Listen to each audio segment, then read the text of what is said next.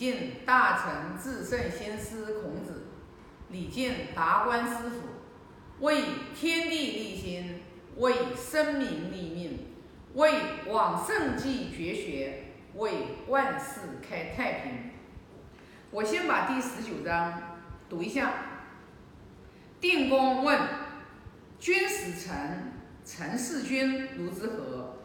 孔子对曰：“君使臣以礼，臣事君以忠。”这里讲的是鲁定公，然后问孔老夫子，他说：“啊，就是君王啊，君王的话就是呃，用这个大臣和这个大臣的话来侍奉这个君王，如何来，就是怎么样来才能做啊？那么用呃，孔老夫子就给他回答了，他说：君使臣以礼。”就是君，就是君王，然后对待这个大臣要用礼仪来对他们，然后呢，这个大臣就是下位的人，对吧？就是来侍奉这个君主，一定要以忠忠诚来侍奉。其实呢，这个里面啊，就是我觉得我们能把这个参悟到了，那我觉得不管是一个呃一个上位的人。去跟下位的人相处，还是下位的人跟上位的人相处，那一定会都会相处的比较好。这个鲁定公呢，就是孔老夫子的话，就是在在鲁定公的时期，当时的话，他曾经啊，就是呃，孔老夫子是呃五十六岁周游列国的，也差不多就在五十六岁的时候，就那一年。然后孔老夫子做了大师寇，做了三个月，代理国相。当时就是这个鲁定公在位的。后来就是齐国怕他们鲁国强大，送了几十个女乐，然后的话他就三日不早朝。后来的话，孔老夫子的话就离开了鲁国。我觉得这一句话应该是在孔老夫子周游列国之前问的这句话。那孔老夫子呢，就是呃给这个鲁定公讲。就是作为君王，要对大臣要有以要以礼来相待，那这个礼的话，肯定就是，那肯定就是呃太多了啊，太多了，知道吧？就是体制里面呀，各种各样各种各样的礼礼礼制呀啊，那其实所有的礼，它是属于用啊，因为礼之本的话，其实是属于心嘛，是仁爱人心嘛。所以说的话，就是说，一个君王对待一个臣下，那他一定要有一颗仁爱的心，啊，处处以仁爱的心，处处以仁爱的心。其实的话，说实话，你不就是相当于是为政以德吗？对不对？我们在学而篇里面，啊，不是我们在为政为政篇里面，就是啊，开场的时候就讲为政以德，譬如北辰，居其所，众心拱之。那如果说君王的话，就是说。在为政的时候，他以德行啊，然后的话来来这个就是治理这个国家。那这个德，它还不是一样，也是外在的这种表现形式啊。就像我们儒家的那个呃三纲八目，这个孝悌忠信礼义廉耻，这些都属于德行，它不是都要通过一个外在的形式来表现出来吗？对不对？我。孝顺父母，你是不是要对父母和颜悦色讲话？是不是？你是不是要孝养父母的身，也让父母不用担心，不要逾越，对吧？那么，那么这个所有的外在的这个形式，其实都全取决于一个君王他有没有一个仁爱之心，来以礼来对待你的下层，知道吧？对待你的这个下位下位的人。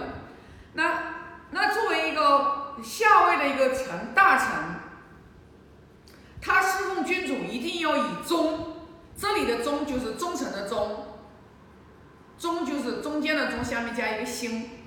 那这个忠，它其实是含义也是非常的广的。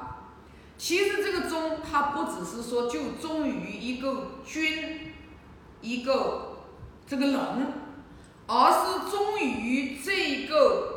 君就是这个体制里面最高的这个君王，就像那个夏桀王和商纣王，他们也是君，他们只是坐在那个位置上的这个人，只要这个坐在上面的这个人，他不是一个就是仁爱之心的人，他是一个残暴的人。你作为一个下位的人，你就一定要去直言劝谏。这就是为什么比干谏而死。比干为了为了劝谏这个商纣王，知道吧？然后的话，心都被抛开了。是忠是，只要这个领导人歪七扭八的，不走在道上面，荒淫无度啊，残暴，你就要去劝谏，你就要劝谏，对吧？那对于我们现在，其实像我前几章就有分享过，一个单位里面也是一样的，就像包括我也是一样的。我作为一个领导的话，我哪敢说我所有的决策和决定都是正确的呢？不可能，你知道吧？那我去需要什么样的一个员工，什么样的高管呢？就是我做的决定有可能是错的，啊，对长远的发展不利的，那你就一定要来劝告我，知道吧？要来劝告我，要以一颗真诚心来劝告我。劝告我一定要告诉我这样的事情做，它会带来一个什么样的一个流弊，对吧？如果用这样的方法来做，是不是更好？因为劝谏你要拿出你，你不能只说不行，你一定要有方案，解决的方案，替换的方案，好的方案和思路。但是如果你没有，你没有的话，你就什么也不说，你就看着这个老板。做错事情做下去，你这就不叫忠。所以呢，想到这里的时候，我之前就有跟我们团队还有分享过。比如说，我以前老早在人家做 CEO，董事长做的决策不正确，我是直言劝谏的。而且的话，就是发生争执，知道吧？他坚持他的理，我坚持我的理，知道吧？啊，曾经有一次，我我为了跟为了去劝说他，啊，为了劝说我们的董事长，有一次。我们在上海的香格里拉酒店，我那一次我们沟通完了之后，回家以后我第二天喉咙都哑，知道吧？所以呢，我经常有时候就会也会问我自己，就是如果我遇到一个员工像我这样的人，就是像你，你敢不敢用你自己？如果你是老板，你敢不敢用你自己？我就很明确的告诉我。如果我能遇到一个员工像我一样的，我一定把全部的大权交给他。可惜我没没没有遇到，知道吧？我没有遇到，所以说呢，就是说我们也是一样的呀。我们自己在做员工的时候，我们是什么样的人？我们在单位里面打工，我们在单位里面，我们自然在这个体制里面上班了。我们是不是把单位就当做是我自己的，这个企业就是我自己的，然后我们来尽心尽职。我做好了一件事情，我也不表功，这是我工作职责所该做的。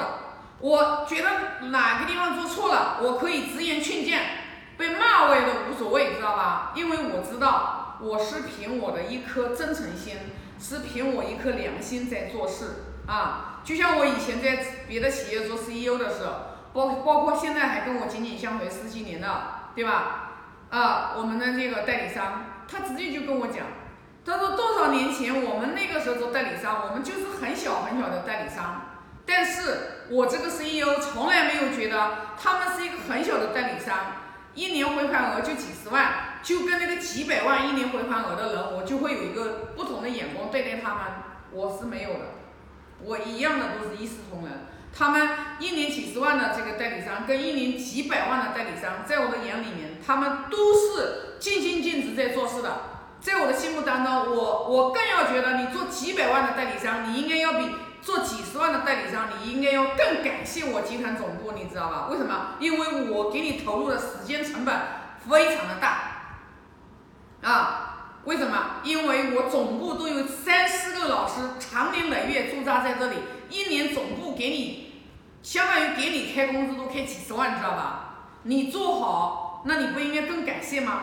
但是很多的人知道吧，很狂傲，觉得给集团总部打了几百万的货款，就觉得自己牛掰的不得了，知道吧？根本就不知道自己信谁了，你知道吧？这种人太多了，所以呢。人生的旅途走过来，走到今天，我是从最基层的员工一步一步一步做起来的啊，所以我是觉得，无论你在哪个岗位当中，你无论在哪个职位当中，你君子你在其位谋其事，你把你一颗心摆正了，坦坦荡荡，去真诚的待人，去做事，做任何的事情，以诚相待，以诚相待，一定要以诚相待。没有什么私心，没有什么要激党营私，没有什么拉帮结派。你拉帮结派干嘛？对吧？一个团队当中，如果说一小撮人老是拉帮结派，然后又排挤那一小撮，那一小撮拉帮结派的一定要重打五十大板。所以以后在我的企业当中，我是绝对不允许一小撮拉帮结派，然后再排挤另一小派。只要你一小撮拉帮结派，全给我滚，一个都不要，明白吧哈哈哈？威风邪气你不杀一下，你的企业里你永远都没有一份正气的时候，你想要把企业做好，不可能的，知道吧？不可能的，事情是能做的，人不对，事情无论你怎么做，你都做不对。人对了，事情是坏了，也能把这个事情做对了。所以说什么呢？还是说的那句话，做老板的你自己先行正了，把自己先把自己一颗心先摆正了，不要光想着磨自己的实力，对吧？然后的话就是说带着一帮人啊，我今天上午的话我还跟我们财务总监讲了，我说我这个老板我是从头到尾我都是想着要把所有的员工都绑在一起做事，到今天为止我还是这个想法。我明年我们要启动资金体系，我也是一样的，把我们缘分，因为每个人有缘分，知道吧？有缘分在一起的就绑在一起做事，那没有缘分的也没关系，咱们也是一样的，以诚相待。因为也不是所有的人都被我绑在一起的，也要看他们每个人自己的姻缘的，对吧？但是我是一个从始至终我都是觉得一个人的力量太渺小了，知道吧？我一定要带着大家一起来做一件事情。把每一个人的才华，把每一个人的优势、优势，把每一个人的长处，把它发挥起来，然后我们来共同的来做一件事情。这样子，你辐射的面越广。我不让他们学能语，我不让他们学能语，我自己学，我自己学。然后呢，一年他们看不出来我的为人，两年看不出来我的为人，再傻的人。你看五年你还看不出来吗？我的为人吗？对吧？那自然而然我就会影响很多的人，然后的话来跟着我们一起来学《论语》，再加上我们的恩师。疫情过去以后，恩师每年最少还有三次到我们企业来讲《论语》。我觉得通过一轮一轮的这样恩师的这种点拨，每个人本质具足，知道吧？智、仁、勇三达德都在我们的这个。人性里面，只是我们没有把它开发出来，所以说呢，呃，先把自己修正了，说别的一切都是空的，知道吧？啊，好，那我今天就分享这么多，我来做个大愿，愿老者安之，朋友信之。